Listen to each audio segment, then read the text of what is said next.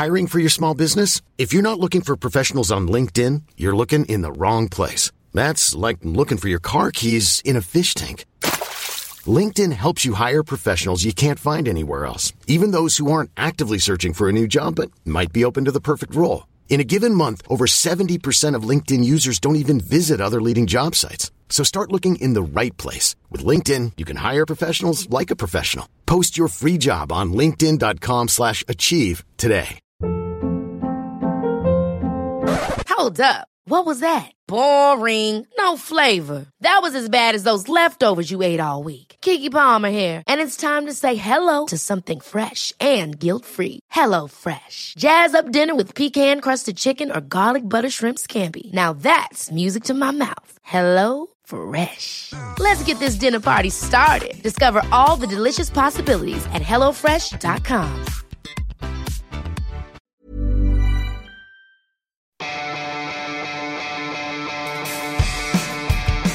Universo Premier, tu programa de cabecera de la Premier League. Hoy con Álvaro Romeo, José Miguel Pinochet y Robert Hall. Hola, ¿qué tal? Bienvenidos a Universo Premier. Les saluda Álvaro Romeo. Por fin tenemos una clasificación de la Premier League sin partidos pendientes. Alcanzamos el último mes con, con, la tabla desprovista de condicionales o de subjuntivos. Todos los equipos han jugado la misma cantidad de partidos. Así que ya podemos proclamar que si derrota al Burnley, al Leicester y al Brighton and Hove Albion, el Manchester City revalidará el título de Primera División. Algo, revalidar un título de liga que no ha conseguido jamás en sus 139 años de historia. La temporada ha exigido lo máximo de City y Liverpool y la verdad que es que el 12 de mayo ambos equipos se deberían dar un aplauso mutuo, gane quien gane. Ayer el City se acercó al Alirón merced a un 0-2 en Old Trafford. El resultado no es novedad. Durante esta década el City viene expoliando con saña el campo del United. Llegados a este punto, procede cuestionarnos a merced de qué vientos está el United, qué persigue, cuál es su hoja de ruta. ¿Cuánto más va a soportar Old Trafford esta mediocridad? Y lo que más me perturba a mí personalmente, ¿por qué soporta esta mediocridad Old Trafford? Jamás pita al Manchester United. El club inglés con más ligas ganadas, el tres veces campeón de Europa, el club que todavía ostenta récords impepinables, y este no me canso de repetirlo, como que no ha perdido un solo partido de Premier en casa cuando se ha ido al descanso ganando, va a terminar la temporada por detrás del City por sexto año seguido. Ha estado bien que Solskjaer haya desempolvado el ideario propagandístico de Ferguson y le honra que se abstenga de aparcar en la parcela del escocés, por mucho que ahora sea suya. Pero cuidadito con la nostalgia. Uno puede seguir ahí, repartiendo souvenirs del triplete del 99, metiendo en los platós de todas las teles a los Neville, a los Roy King, a los Paul Scholes, pero estar en ruinas. En ruinas como ruinosos el estadio en el que va a estar algún día Old Trafford, como no inviertan en taponar ese techo por el que ayer caía una cascada de agua a pocas horas del partido. Del United, del City, del Liverpool y de la jornada 36 de Premier League versará este programa. Arrancamos. Importantísimo triunfo para los hombres de Pep Guardiola. Han sufrido de lo lindo para llevarse hoy los tres puntos ante el Tottenham. Cierran ya, por tanto, el capítulo de la Champions. El Cardiff City Stadium, victoria del Liverpool por 0-2. Victoria importante para irse esta noche a dormir como líderes de la Premier League. Y terminó el partido en Goodison Park. Everton 4, Manchester United 0. El United se complica mucho la vida para acabar entre los cuatro primeros. Empate del Chelsea, vuelan dos puntos importantísimos de la pelea, de la lucha por eh, esta Champions League. Quizá el Palace salvado matemáticamente y el Arsenal con la opción y la obligación de tener que pelear todavía para conquistar la tercera o la cuarta plaza que dé acceso a Champions League. Al final, Arsenal 2, Crystal Palace 3. La fiesta que se desata en el Tottenham Stadium y la tremenda tristeza también para todo, todo el Brighton. Un gol en el último minuto de partido y una victoria muy, muy, muy valiosa que le va a colocar tercero. Victoria para el Manchester City. Goles de Bernardo Silva y del Leroy Sané en la segunda parte ponen al equipo de Pep Guardiola primero en la clasificación de la Premier League con 89 puntos, lo que significa que ahora mismo los Citizen depende de sí mismos para llevarse el título de liga y el Liverpool será el conjunto que tendrá que esperar a que el líder falle. Qué ganas tenía de veros, amigos. Eh, Robert Hatch, José Miguel Pinochet. Eh, Muy buenas ambos tardes. estado ausentes de mi vida durante una temporada. Contentísimo de estar de vuelta. Bueno, empiezo por eh, Rob. Eh, ¿Qué tal? Sé que eres un aficionado del Blackburn Rovers. No sé cómo se vive con el Burnley quedándose un año más en Ay, Premier League, que duele. parece que se va a quedar. No, se va a quedar. Y jugando muy bien, aunque duela decirlo, jugando de maravilla, la verdad. Mm, Nunca te lo he preguntado, pero en Blackburn se, se habla del éxito del Burnley o se habla únicamente de los problemas que tiene tu club y ya está. Se habla de todo. Hay, hay muchísimos aficionados del Burnley que viven en Blackburn. Es una zona muy pequeña, estará a unos 15, 20 kilómetros solamente eh, entre los dos pueblos, eh, bueno, ciudades pequeñas, digamos, en español. Eh, y sí, se habla del éxito del Burnley. Eh, ec- económicamente ha sido un buen motor para la región, así que tampoco se puede quejar eh, nadie. Y, y, bueno, el Blackburn yo creo que va a tardar en volver, ¿eh? Me llama la atención eh, cuando Rob, eh, que estoy de acuerdo contigo, no me malinterpretes, dice lo bien que juega el Burnley. Cuando es algo que a nivel internacional eh, no es que juegue bien, eh, sino que juega a la inglesa, como lo llaman. Pero para mí, estoy de acuerdo contigo. Yo creo que juega muy bien. El estilo de fútbol que practican, lo practican de una manera brillante. Sí. Saca partido a sus recursos. Sí, exactamente. Sabe utilizar bien sus recursos, eh, sacar lo mejor que pueda de, de lo que tiene. Y yo diría que es el equipo más inglés de la liga inglesa. Mira, si mira las estadísticas de la Premier League desde el ascenso del Burnley a la Premier, que creo que ya son tres temporadas seguidas, pueden ser cuatro, ahora mismo no tengo el dato de memoria, el Burnley ha liderado todas las campañas, los bloqueos defensivos y los tackles, eh, que son las eh, segadas para robar el balón. Los bloqueos defensivos te explican que el equipo pone mucha gente alrededor de su portero para que no le disparen a puerta. El estilo siempre ha tenido el mismo estilo, nunca va engañado a nadie y Sondage siempre ha sido muy fiel a esa idea. Pues es su, su labor como entrenador que hizo con el Watford, que, que ha hecho desde hace años ya con el, el Burnley. Creo que ha, ha seguido demostrando que es uno de los mejores entrenadores ingleses que hay en la Premier y, y por lo tanto sabemos, sabemos que los ingleses no viajan muy bien, así que eh, por lo tanto uno de los mejores entrenadores ingleses que existe en este momento, aunque a veces no nos gusta su estilo. Eh, Puedes decir que a ti te gusta muy bien, pero No, bueno, tampoco es el fútbol moderno que No lo es. al que aspira mucha gente. No lo es, pero para un equipo con tan pocos recursos, eh, yo creo que lo que ha hecho es fabuloso, regresar a competiciones europeas después de, de 60 años y tuvo la mala suerte que se tuvo que eliminar contra el Olympiacos. De lo contrario, ya lo hubiéramos visto también en la Liga Europa. El que les habla José Miguel Pinochet eh, hablaba de un Burnley que tiene 40 puntos. Eh, has estado en Sudamérica una temporada, José. ¿Qué te has encontrado? ¿Qué tal Chile? Chile muy bien, eh, como país eh, excelente, la verdad que la belleza natural eh, es eh, habitual en cualquier país de Sudamérica distinto a lo que uno está acostumbrado acá en Europa. Tuve la oportunidad de, de ver fútbol, Copa Libertadores, campeonato local. Y la pasión que se vive en las gradas, yo creo que es lo que más se puede destacar, eh, esa pasión con la que siguen eh, jornada tras jornada sus equipos, es impresionante, más allá que lo que uno ve dentro de la cancha, eh, dista un poco de lo que uno habitualmente presencia aquí en los estadios europeos. ¿Qui- ¿Quién es el Sondage de Chile? Tiene que haber alguno. Mira, o de Sudamérica. Vamos yo, a ampliar yo- el yo arco. creo que de Chile te podría hablar que eh, Ivo Basay, eh, un otrora delantero chileno, famoso por sus goles contra Brasil en el 87, aquel gran memorable partido que ganó Chile 4-0 en una Copa América, está entrenando a Palestino y lo llevó y lo clasificó a la Copa Libertadores. Le tocó un grupo difícil, anoche perdió contra River Plate, quedó eliminado ya de- después de la fase de grupos, pero lo hizo bastante bien, eh, mantuvo la esperanza y después de hacer un muy buen campeonato local el año pasado y este año se mantiene también entre los primeros. Nos apuntamos el nombre. Vamos a pasar a la Premier League. El Manchester City es primero con 89 puntos, el Liverpool segundo con 88. Ahora depende el City de sí mismo para ganar el campeonato de liga. Tenía un eh, doble partido complicadísimo, primero contra el Tottenham el pasado sábado, terminó ganando por 1-0, sufriendo de lo lindo, todo hay que decirlo. Jugó de titular Phil Foden, valentía de Guardiola, marcó Phil Foden, bien por el chaval. Que se convertía en el tercer goleador más joven de la historia del City en primera división. Eh, en esa lista estaba, por ejemplo, Mika Richards, un futbolista que luego no tuvo tanto vuelo como podía, como podía esperarse. Y luego tenía el partido contra el Manchester United en Old Trafford. Para mí era más difícil el partido contra el Tottenham porque se lo había cargado en Liga de Campeones. El Tottenham tuvo cuatro manos a mano, por cierto, y una mano de Walker dentro del área que pudo haber señalado el colegiado. Bueno, en fin, ese partido terminó, el City consiguió la victoria y en Old Trafford volvió a ganar por cero goles a dos, gracias a goles de Bernardo Silva y del Leroy Sané. Ahora mismo el City, como digo, tiene 89 puntos, el Liverpool tiene 88. José, estuviste narrando ese partido ayer, ¿qué impresiones te dejó?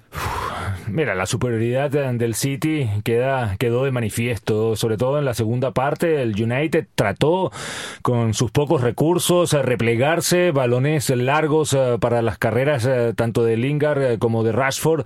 En un par de momentos estuvieron muy cerca de combinarse para poder sorprender a Ederson. No fue así, pero después del descanso, yo creo que el City subió el nivel, eh, cambió de marcha la entrada del héroe Sané, si bien fue fortuita, yo creo que fue importante. ¿Por qué salió Sané? Sí, por eh, la lesión que sufrió Fernandinho, que tuvo dos intervenciones milagrosas en la primera parte para evitar un centro que llegara a Rashford y en el segundo tiempo para evitar el disparo de Paul Pogba en el borde del área. ¿Se lesionó ahí? Se lesionó ahí. Pero después con el héroe Sané ya fue muy superior en el centro del campo. Mm, los centrocampistas del United no se dieron basto, no leyó rápido Solskjaer para cambiar el sistema y eso lo aprovechó el City, que también se benefició de una jugada, yo creo que, que era la menos esperada. Encaró Bernardo Silva, se fue facilísimo de Luke Shaw. Es que lo amagó y ya lo dejó prácticamente sentado. Sacó un disparo al primer poste. En verdad eh, sorprendió a David De Gea, no se lo esperaba pero quedó muy mal Luke Shaw en esa jugada y después eh, no se pudo recuperar. Estuvo todo el resto del partido lamentándose de su error. Sí, para mí el cambio, el giro del partido se produjo eh, con la entrada de, de Sané. Una cierta ironía, porque como bien dice, el hombre que había defendido bien en, durante todo el primer tiempo, que había hecho que el el United no llegara cuando intentaba llegar y intentaba llegar una vez más con Rashford, con Lingard eh, al contraataque y con velocidad, con, con, bastante creatividad también. El, United fue un, buen United para los primeros... Uno de los mejores. Sí, para los primeros 40, 45 minutos, pero luego el hecho de que su mejor jugador saliera, por eso digo que es un, un poco irónico, ¿no? Que ese, ese hecho de que saliera Fernandinho, después de una gran actuación, perdón, em, desbloqueó el partido completamente. Y, el City que, le gusta muchísimo más un partido más abierto, que, tiene tiempo ya para meterse en su juego, eh, inventar cositas, deja que juegue David Silva, que para mí fue muy importante anoche en controlar el, ritmo del juego, y así ganó. Em, y también hay que añadir que, que el United eh, físicamente no tiene lo que tiene el City. Hmm. Y yo creo que fuera como fuera el partido de ayer, después de 70, 80 minutos, siempre iba a sufrir el United. Rob, tú tenías una estadística, me decías que hace 20 años el Manchester City estaba jugando por cosas mucho más terrenales que pues ayer. A ver, yo he visto durante toda mi vida hmm. que el United ha sido muy superior. Superior, como decías al principio del programa, a todos los otros clubes ingleses, hasta la, llegada del, del, Chelsea y Abramovich, digamos ya hace 15 años cuando llegó. Pero hace 20 años, hoy, precisamente hoy, el City perdía en casa, en tercera división, contra el Wickham Wanderers. 2-1 en el antiguo Main Road. Y, bueno, eh, hagamos un punto aquí, un punto de, inflexión. ¿Por qué? Eh, a pesar de la derrota en Champions contra el Tottenham, que bueno, el City iba a entrar en crisis porque ya no ganaba la Champions y tenía que ganar la Champions con, con Guardiola, el progreso ha sido brutal, absolutamente increíble. Eh, el City siempre tenía opciones contra el United por el mero hecho de que fuera un derby, un partido físico, con el orgullo eh, en juego, pero nunca entraba ni para nada como favorito. Ahora entra como favorito claro y el United está a años luz, ¿no? Está a años luz Se- del City. sexta victoria en ocho partidos del City en Old Trafford. Te iba a preguntar, eh, tú que has vivido esta transformación, hay muchas críticas eh, que se le hace al City, mucha gente dice que es el nuevo rico, aunque yo defiendo... Pues lo es. Sí, lo es, pero yo defiendo que es un equipo histórico, tiene mucha historia acá en Inglaterra. Sí. Eh, ganó, me acuerdo, en los años 60 también, eh, sufrió también que cuando ganó Dos la liga... ligas antes ligas, 2012. Una Exacto. Copa de la Liga también. Exacto, y cuando ganó la liga tuvo la mala suerte que el United ganó la Copa de, de Europa.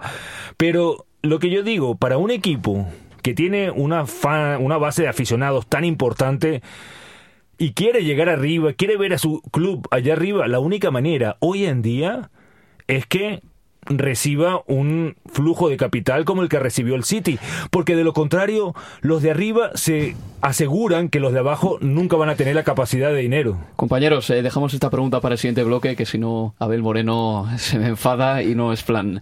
Quedan, eh, como digo, bueno, ganó el Manchester City por eh, cero goles a dos ahí en Old Trafford, y la verdad es que en esta década está ganando en Old Trafford con muchísima tranquilidad. Todo empezó con ese 1-6 ya histórico, y a partir de entonces ha desencadenado una serie de actuaciones en el santuario del Manchester United. Una pausita y volvemos.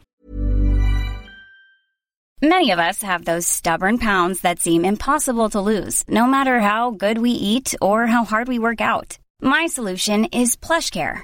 PlushCare is a leading telehealth provider with doctors who are there for you day and night to partner with you in your weight loss journey. They can prescribe FDA-approved weight loss medications like Wagovi and Zepbound for those who qualify. Plus, they accept most insurance plans. To get started, visit plushcare.com slash weight loss. That's plushcare.com slash weight loss. Hey there, it's Michelle Norris. I'm host of a podcast called Your Mama's Kitchen. When I travel, I'm usually looking for a way to find a taste of home when I'm not at home. And one of the things I love to do when I am at home is entertain. And Airbnb allows me to do that. When I was in California recently, I rented a house that had a great kitchen. And when we were sitting around the table, we we're all thinking, we're in someone else's house. Someone could be in all of our homes as well. If you have a home, but you're not always at home, you have an Airbnb. Your home might be worth more than you think. Find out how much at airbnb.com/slash host. Hold up. What was that? Boring. No flavor. That was as bad as those leftovers you ate all week. Kiki Palmer here, and it's time to say hello to something fresh and guilt-free. Hello Fresh. Jazz up dinner with pecan-crusted chicken or garlic butter shrimp scampi. Now that's music to my mouth. Hello Fresh. Let's get this dinner party started. Discover all the delicious possibilities at hellofresh.com.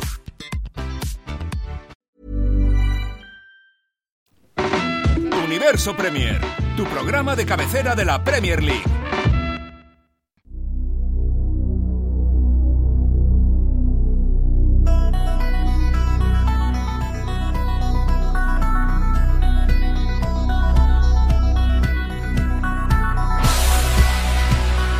Seguimos en Universo Premier.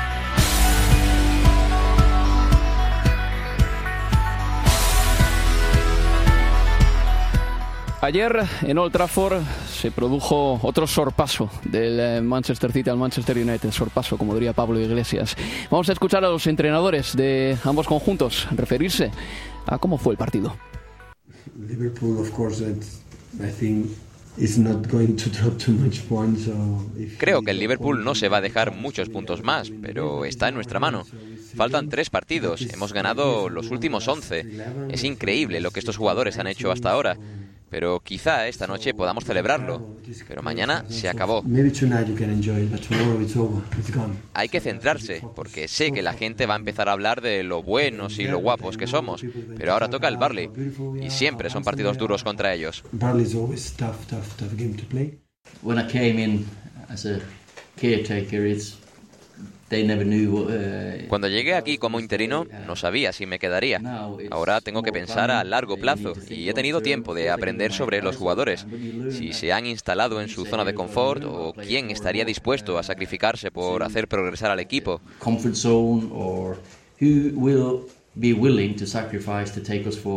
Hoy he visto el hambre que han tenido algunos jugadores, pero hay que mostrarlo siempre. Contra el Everton hubo falta de actitud, Pero hoy es diferente. El City se ha merecido la victoria. El domingo fue decepcionante. On Sunday, I, th- I felt we let ourselves down. El primero era Guardiola, el segundo Solskjaer, el tercero yo soy Álvaro Romeo, el cuarto y el quinto son Robert Hatch y José Miguel Pinochet, analizando todavía eh, lo que pasó en la noche de Old Trafford. La pregunta que le hacía José Miguel a Rob antes de que hiciésemos la, apuesta, la, la pa- la pausa era si te puedes realmente hacer un equipo grande sin invertir. Esa es la pregunta que le formulaba José Miguel a Rob.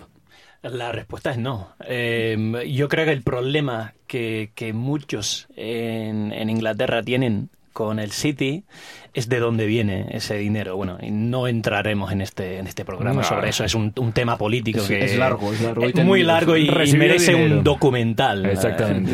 Pero pero los jugadores del City, los que trabajan en el City, no tienen nada que ver con eso. Y, y obviamente van a trabajar con los recursos que tienen y van a intentar hacer el mejor club del mundo y yo creo que están de camino. ¿eh?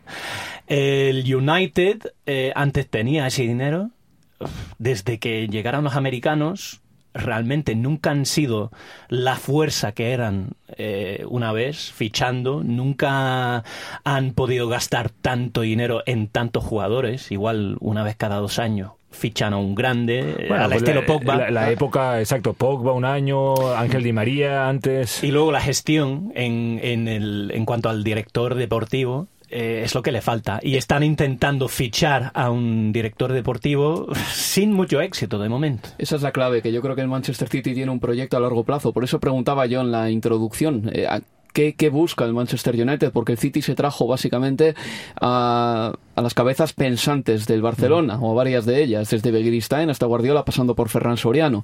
Pero el Manchester United no tiene eso, tiene en cambio eh, muchos... eh, tótems del club que ahora mismo están en las televisiones y que quizá tendrían que estar ayudando un poquito más en el organigrama técnico si es que quieren ir también, que igual no quieren y les apetece más estar eh, en televisiones y ganando dinero de esa manera. Bueno, ya que han apostado, ya que ha apostado, perdón, por eh, esa vía de, traer a Solskjaer eh, a ir con gente del club, o tienen que equilibrar eso trayendo, trayendo a alguien de fuera, o si, como bien dice, van a traer a, a un ex del club a ayudar. Se ha hablado de- del asistente de em, Mike Phelan. Mike Phelan, que ya está siendo ejerciendo de, de director técnico en Australia, pero tiene poquísima experiencia a ese nivel. Eh, estamos hablando de intentar fichar los mejores jugadores quizás del mercado de, del Ajax este año, que seguramente dos o tres del Ajax se van a ir a, o al Barcelona o al United o a donde, a donde quieran que vayan. Pero la cosa, Rob, es que el United ha gastado mucho dinero. Sí. De, eh, Mal gastado, yo. Exactamente. Me, me- me acuerdo que hice un cálculo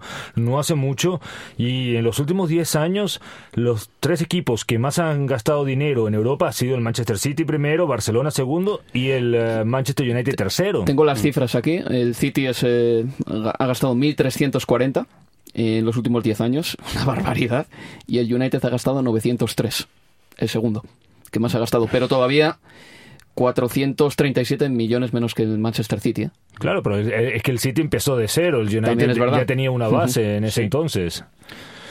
No sé, el- va- le va a costar mucho al United porque se trae jugadores. eh, ayer ve- analizábamos la banca, el banquillo del United.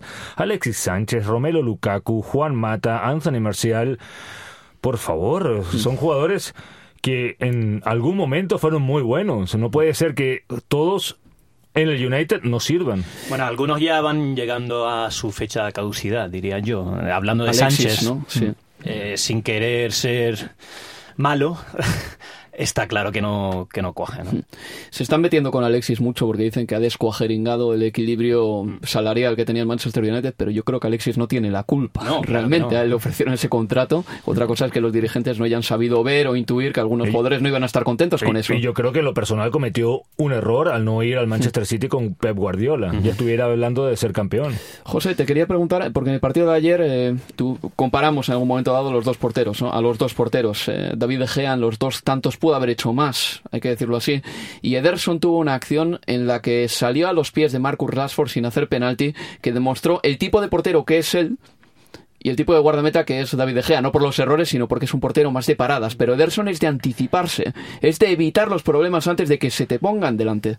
Sí, como han sido últimamente los centrales del Barcelona, de la escuela de Pep Guardiola. Recordemos Javier Mascherano. Cuando jugaba en Inglaterra era medio centro. Se fue a España y de repente es central.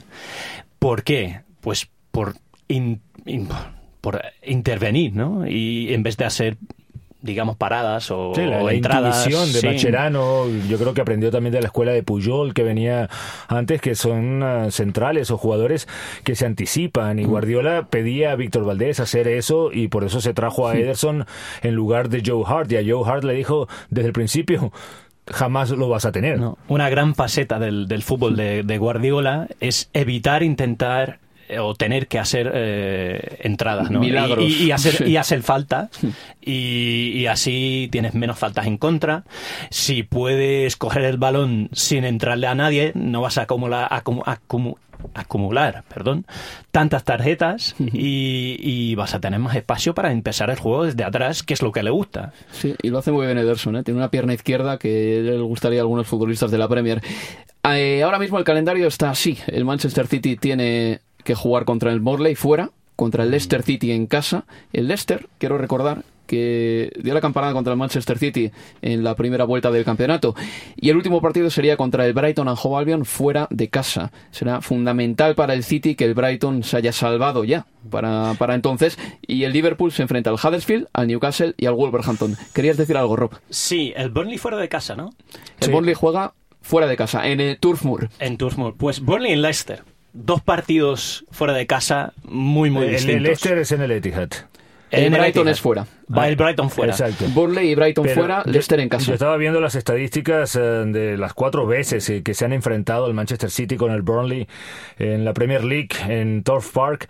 En Turf Moor, perdón, eh, la primera vez fue en el año 2010, ganó el Manchester City 6 a 1, pero desde el regreso del Burnley con eh, Sam Dyche, eh, en 2015 ganó el Burnley, 2016 ganó el City, pero por un gol de diferencia, y la última vez fue el año pasado y empataron a uno. Y seguro que algunas espinilleras tenían un poquito de sangre después de ese partido. El Liverpool se enfrenta al Huddersfield, al Newcastle y al Wolverhampton. El que más miedo da de esos equipos será el Wolverhampton, digo yo, porque el Huddersfield no se juega nada. El Newcastle ya está prácticamente salvado, aunque el Newcastle en el St. James's Park no va a ser fácil. Y ¿eh? yo insisto, eh, Newcastle, hay dos cosas. Eh, ha mejorado muchísimo desde, desde la llegada del paraguayo Sí, Almirón. pero se pierde la temporada. ¿eh? Ah, se pierde el resto de la campaña. Pero le ha dado un nuevo aire, le ha dado un nuevo aire al Mm. equipo. Y lo otro es el recuerdo del año 96, eh, cuando Liverpool hizo que el Newcastle no ganara la liga ese año. Ah. Ay, ay, ay, ay. Ahí yo creo que tanto Se la guardan, aficionados, ¿no? yo creo que se la tienen guardada ah, desde aquel año que las urracas no pudieron ganarle al Manchester United eh, en esa carrera por el título y han pasado, ha corrido mucha agua por debajo del puente, pero yo creo que todos los aficionados de Newcastle se la guardan. Bueno, pues eh, veremos, ¿eh? Y Rafa Benítez también es un técnico de esos que tiene mucho, mucho orgullo y a ver si le apetece de verdad quitarle la liga al Liverpool, que fue su equipo, porque con Benítez el Liverpool no pudo ganar la liga tampoco. Quedó segundo. Efectivamente. Benítez es un profesional. Sí, no, no, todo está, es un profesional. está haciendo y está haciendo una temporada buenísima. Vamos a cambiar de tema y vamos a ir ya con las nominaciones al eh, jugador joven del año, al jugador del año y el equipo de la temporada. Vamos a empezar por el equipo porque es yo creo lo que ha suscitado más polémica sobre todo por la inclusión de un jugador en particular. Hablo de Paul Pogba. Yo les voy a dar el equipo y ustedes en casa piensan lo que les parece, a quién añadirían, a quién suprimirían de ahí, a quién le pasarían el rotulador negro por encima. Ederson en portería, Trent Alexander-Arnold, Virgil van Dijk, Aymeric Laporte y Robertson en defensa. Centro del campo para Fernandinho, con Bernardo Silva y con Paul Pogba. Y arriba, Raheem Sterling, el Kun Agüero y Sadio Mané. Este es el equipo de la temporada. Seis del City, cuatro del Liverpool, uno del Manchester United. Impresiones, dudas, análisis, amenazas. La verdad es que es difícil, siempre, sobre todo cuando dos equipos eh, ocupan tantos lugares, eh, no pensar en una son del Tottenham, por ejemplo, que Está ha bien tenido tirado. una temporada Sí, sí. grandísima. Yo creo que es el que ha mantenido al Tottenham allá arriba. Y después de un mundial, de unos juegos asiáticos Y de- de la Copa Asiática. Sí. En- Tres es- torneos en, en ocho meses. Pero eh, eh, eso es precisamente lo que le ha perjudicado. Que se ha perdido gran parte de la temporada por eh, el servicio que ha hecho, el servicio impagable que ha hecho a su país. No, totalmente. Y, lo hablábamos a, lo largo del año que lo que ha hecho el Tottenham esta temporada, después del Mundial, con las lesiones, con los ausentes, con todo lo del estadio, que si juega, que no juega, para mí ha sido brillante. Estar de tercero, semifinales eh, de la Champions, yo creo que hay que hacerle una estatua a Pochettino y que me perdonen aquellos que siguen exigiendo títulos. Yo creo que cualquier aficionado del Tottenham está feliz de cómo está ahora. Si viene el título, mejor, por supuesto. Pero lo que ha hecho, teniendo en cuenta lo que era el Tottenham de la mano de Harry Redknapp, por favor. Estamos viendo al mejor Tottenham desde los años 60, sin duda, sin duda. Maravilloso. Sí, estoy absolutamente de acuerdo. Mm, Pogba, ¿Qué, os parece que esté incluido en ese equipo? Porque desde lo numérico es justificable que esté Paul Yo lo defiendo. Tú lo defiendes, José. Eh, yo creo que puede estar bien incluido, aunque claro, es que tengo el recuerdo muy reciente de los últimos partidos que ha hecho Paul mm. Pogba y eso me puede hacer eh, que se contamine mi juicio en este momento. Pero yo voy a sacar a la palestra otros centrocampistas que este año han estado muy bien. Dos del Tottenham, Harry Winks, Moussa Sissoko y uno del Arsenal, Aaron Ramsey, que, que, termina contrato esta temporada, se va a ir y se ha fajado como un auténtico profesional por su club también. Yo creo que son jugadores que podían haber entrado en el equipo ideal de la temporada. ¿Y Torrera? Es que desde febrero en adelante no lo he visto tan bien. Todos los que has mencionado, y con el respeto, Paul Pogba ha hecho una temporada mejor, 13 goles, 9 asistencias. El United no estaría en donde está si no hubiera sido por el francés. Y hay que tener en cuenta que tuvo un periodo bajo las órdenes de Mourinho que no lo ponía en la posición que eh, a él le gusta jugar, en la cual rinde mejor, tuvo esos problemas personales directos, lo sentaron en varias ocasiones. Yo creo que Pogba sí merece estar ahí. No es que yo sea una amante de su fútbol, es un fútbol un poco, un poco ortodoxo, pero por números, por la influencia que tenía en el equipo, me parece que sí. a, mí me encanta como jugador, me encanta, me encanta su dinamismo, eh, su cambio de juego, la velocidad que tiene con la pelota. Eh, tiene talento, pero me sorprende, me sorprende muchísimo que, está incluido. Eh, todos sabemos lo que, de lo que es capaz, lo, lo, demostró con, el, con Francia en el Mundial, fue un gran jugador durante un mes, pero a lo largo de la temporada para mí ha sido demasiado irregular. Eh, la falta de regularidad. Y si estamos hablando de, del mejor once de toda la temporada, pues que pongan a alguien regular, ¿no? también es verdad. Sí, no, pues, pero, pero también eh, válido. Hazard, de repente, la, es, la, es la eh, gran ausencia. Es una de las grandes ausencias, sí. Hazard, precisamente, y Mohamed Salah también, que yo creo que al final vamos a terminar diciendo que ha hecho una buena temporada, por mucho que haya estado por debajo del nivel del año anterior. Ha hecho una, gran temporada. Ha hecho una muy buena temporada. Podría estar. Por supuesto, no ha sido el mismo Mohamed Salah del año pasado, la mayoría de sus goles, quitando tal vez el que le hizo el Chelsea han sido goles de área, han sido goles diferentes a los del año pasado. Pero, o sea, vemos que tienes que escoger a, alguien adelante. Y tienes Agüero, lo merece. Sterling, qué temporadón ha tenido. Mané, yo creo que ha sido más influyente que Salah incluso. Mané ha sido y se, quedan fuera Aubameyang, Exacto. Harry Kane que también las lesiones le han fastidiado muchísimo al pobre Harry Kane, hay que decirlo así, y Mohamed Salah y Eden Hazard se quedan fuera jugadores de muchísima calidad. Vamos a pasar ya al jugador joven del año. Están nominados los siguientes futbolistas. Raheem Sterling, Marcus Rashford, Trent Alexander-Arnold, Declan Rice, y David Brooks, el jovencito jugador del Bournemouth. Un futbolista tiene que tener 23 o menos años al inicio de la temporada para poder estar en esta categoría. también está Bernardo Silva, también está Bernardo Silva y quiero incidir en esto, porque cumplió 24 años el viernes que empezó la temporada y él cuando jugó su primer partido en esta Premier tenía 24 años y dos días. Me parece que no debería estar aquí incluido. Este, este premio yo creo que está mal enfocado. Yo creo Raheem Sterling, estás hablando de jugadores ya contrastados, o jugadores eh, que llevan años. Espera, tú abogas por el rookie de la NBA, por ejemplo, algo por el estilo, ¿no? Algo por el estilo, o sea, jugadores que hayan despuntado la temporada anterior o esta misma temporada. O sea, de todos los que estás mencionando, yo creo que la gran revelación ha sido Declan Rice, el del West Ham. Eh, nadie lo había escuchado nombrar antes y ha logrado... Tenía un sueldo paupérrimo. Ha logrado ascender hasta ser llamado a la selección y ser titular con la selección ¿Cuál? nacional. Dos selecciones. También es, eso. ¿A, quién, se lo daríais vosotros? ¿A Declan Rice? ¿José Miguel? ¿Tú, Rob? Y de los jóvenes, yo creo que De los Alexander, jóvenes. ah, yo creo que Alexander Arnold esta es su segunda temporada y es la que ha sido la de la confirmación eh, para él. O sea, estamos hablando de Silva, estamos hablando de Rashford, estamos hablando de Sterling, jugadores que ya llevan varias temporadas.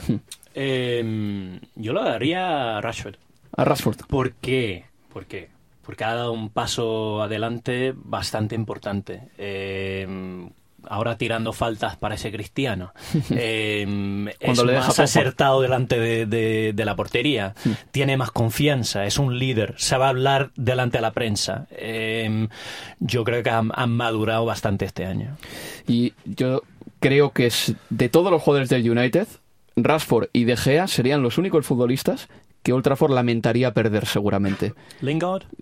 Lingard porque es un canterano, tiene un buen De la vínculo, casa, sí, sí. es de la casa, pero creo que si se va Rashford eso dolería de verdad, porque es un futbolista en el que se tienen puestas muchas expectativas. Igual creo que lo va a ganar Sterling.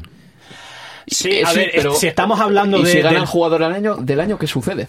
Sterling está clasificado, está nominado, perdón, para el jugador del año. Creo Están- que, creo que no ha sido. Creo que ya ha sucedido antes, eh, que ha ganado el mismo las dos eh, competiciones. Son Sterling, Van Dijk, el Kun Agüero, Eden Hazard, Sadio Mané y Bernardo Silva. Nuestro favorito es Sterling, para mí. para el jugador del año. Sí, sí, sí, sí.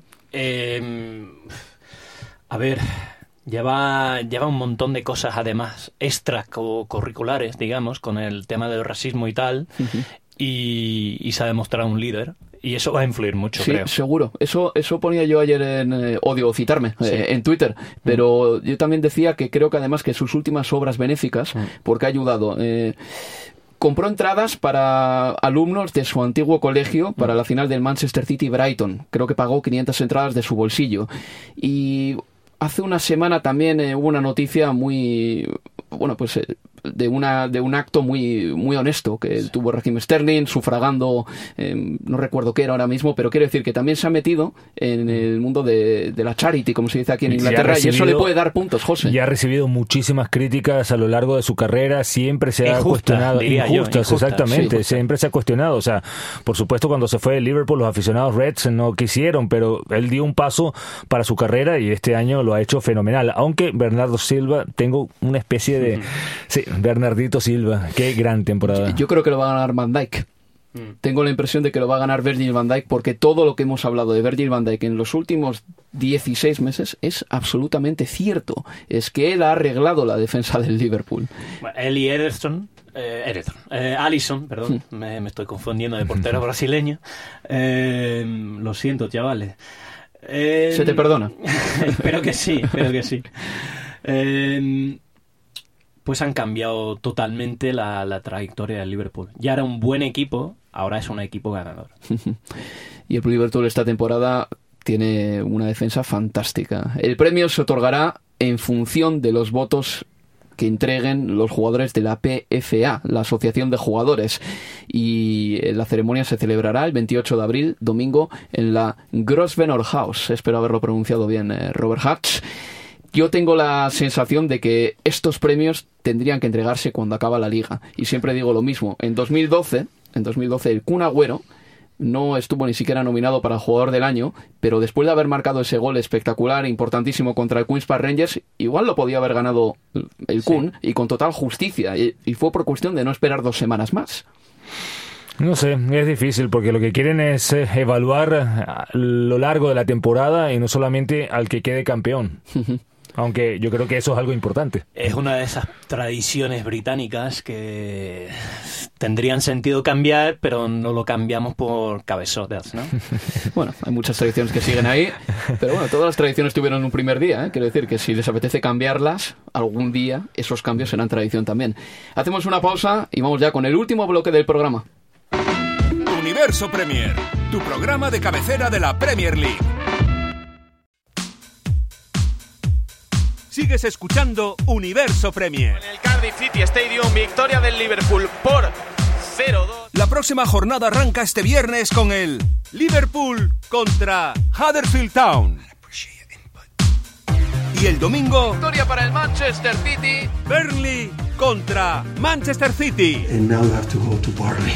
La carrera final hacia el título se decide en Estadio Y Premier. ahora mismo los Citizen depende de sí mismos. Y ese mismo día, Manchester United contra Chelsea. Ahí se va a jugar muchas de sus opciones el conjunto de Mauricio Sarri. El sueño de jugar la Champions será solo para cuatro elegidos. ¿Quién se quedará fuera? Vívelo en Estadio Premier.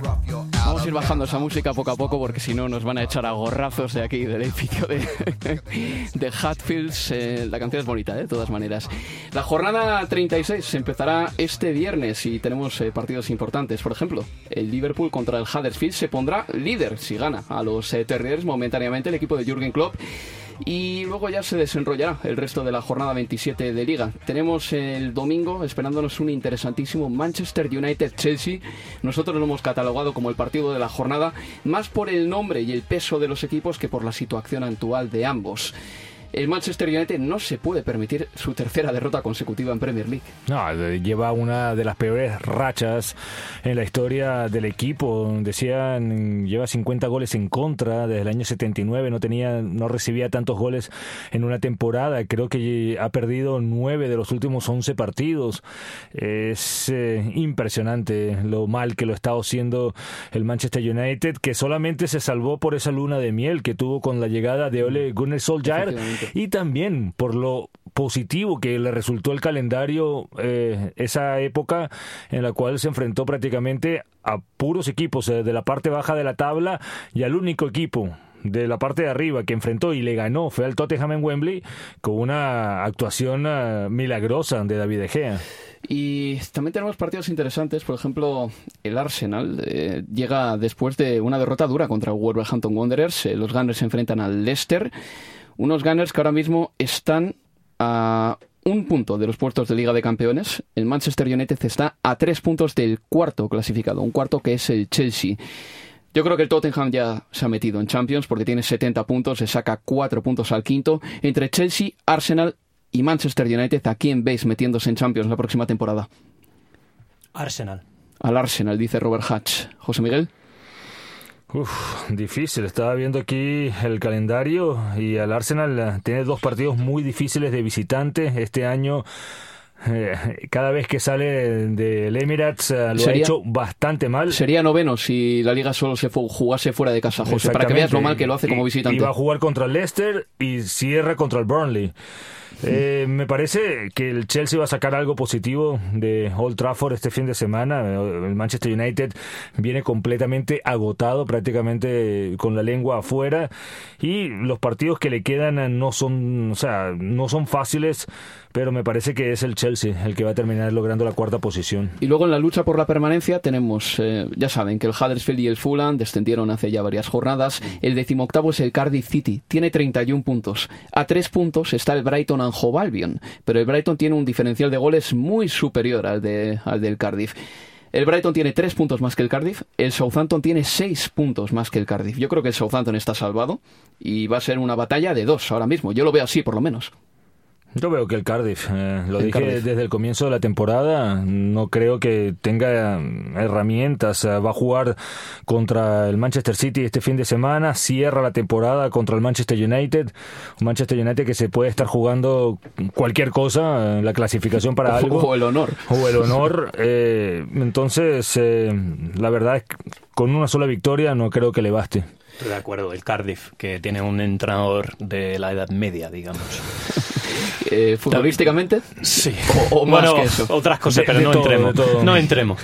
no, te, preocupes, que ya le ha mandado algunos mensajes. Hemos tratado de analizar la jornada para los equipos grandes, pero también hay otros pequeñitos que tienen otros, eh, otros problemas, eh, otros objetivos y también quieren mantenerse un año más en Premier League. Para todos ellos, la jornada 36 llega así.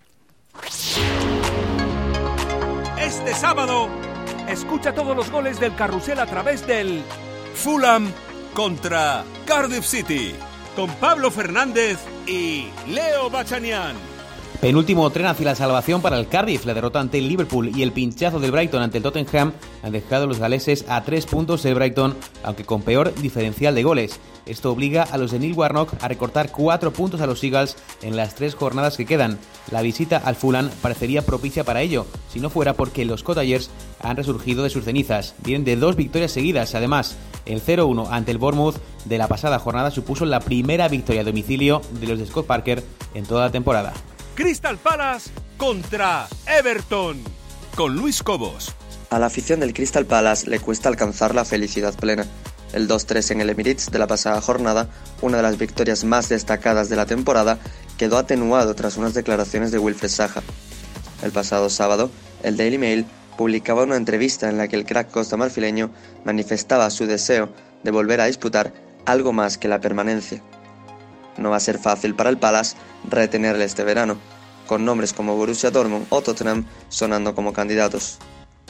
Culebrones aparte, Serhus Park recibe a un Everton enrachado, con cinco victorias en los últimos seis partidos. El repaso al Manchester United de la pasada jornada, 4-0, refrenda el buen momento de los Toffees, pero dejó dos jugadores tocados, Richarlison y Lucas Digne. No estará tampoco André Gómez sancionado. Southampton contra Bournemouth. Si hubiera que encargar una estatua para adornar los aledaños del St. Mary's, podría ser para Chen Long, que el martes marcó el gol más rápido en la historia de la Premier. Pero quizá fuera más razonable que le concedieran la insignia a Ralph Hasenhüttl. El técnico austriaco tiene al equipo a un paso de la salvación matemática en una temporada que no pintaba nada bien hace unos meses. Mark Hughes dejaba al equipo en descenso allá por el 3 de diciembre, con tres victorias en 22 jornadas. Desde la llegada de Hasenhüttl, los Saints han despegado con seis triunfos en 13 fechas. Su homólogo en el Bournemouth, Eddie Howe, viene de celebrar con derrota su partido 500 al frente de los Cherries, un 0-1 ante el Fulham que les ha hecho caer al decimocuarto puesto en un final de temporada descorazonador para los de la costa sur. Watford contra Wolverhampton Wanderers con Manuel Sánchez. Watford y Wolverhampton se reencuentran después de la apasionante semifinal de FA Cup que protagonizaron hace tres semanas. Por si le faltaron alicientes a este partido, en Premier llegan separados por un punto en la pelea por el séptimo puesto. Los Wolves, que ocupan actualmente esa séptima plaza tras el 3-1 ante el Arsenal, buscarán su particular revancha con una victoria que ponga tierra de por medio con los de Javi Gracia. El Watford viene de sacar un empate in extremis ante el Southampton. El gol lo hizo Andy Gray, que llega enrachado. Lleva cuatro en los últimos seis partidos en casa. Y justo después, Brighton Hove Albion contra Newcastle con Álvaro Romeo. El Brighton sigue en la cuerda floja y empezando a tambalearse. Si contra el Wolverhampton les salía el plan y lograban un valioso empate a cero, el martes un zapatazo de Eriksen en el minuto 88 desarmaba los planes de los de Chris Hutton. Lo bueno para los Eagles es que siguen teniendo un margen de error de un partido respecto al Cardiff. Lo malo, que son ya siete encuentros seguidos sin ver portería. Anthony Knockhart vuelve tras sanción para recibir a un Newcastle que no podrá contar con Miguel Almirón. Se pierde los tres partidos que restan de temporada por una lesión en los isquiotibiales. El paraguayo tuvo que abandonar el terreno de juego durante la victoria ante el Southampton, que tuvo un claro protagonista, Ayoce Pérez y su hat-trick. Y esto ha sido todo en Universo Premier, amigos. Recuerden que la semana que viene hablaremos de la Premier y de la Champions, porque dentro de poquito tendremos un Tottenham Ajax y un Barcelona Liverpool. José Miguel Rob, muchas gracias, amigos. Un gran abrazo. Gracias. Y también a Abel Boneno por producir este programa. Se despide de todos ustedes Álvaro Romeo. Hasta la próxima. Universo Premier, tu programa de cabecera de la Premier League. Imagine the softest sheets you've ever felt. Now imagine them getting even softer over time. That's what you'll feel with Bowl and Branch's organic cotton sheets. In a recent customer survey, 96% replied that Bowl and Branch sheets get softer with every wash. Start getting your best night's sleep in these sheets that get softer and softer for years to come. Try their sheets with a 30-night guarantee. Plus, get 15% off your first order at bowlandbranch.com. Code BUTTERY. Exclusions apply. See site for details. Ever catch yourself eating the same flavorless dinner three days in a row? Dreaming of something better? Well, HelloFresh is your guilt-free dream come true, baby. It's me, Kiki Palmer. Let's wake up those taste buds with hot, juicy pecan-crusted chicken or garlic butter shrimp scampi. Mm. Hello Fresh. Stop dreaming of all the delicious possibilities and dig in at HelloFresh.com. Let's get this dinner party started.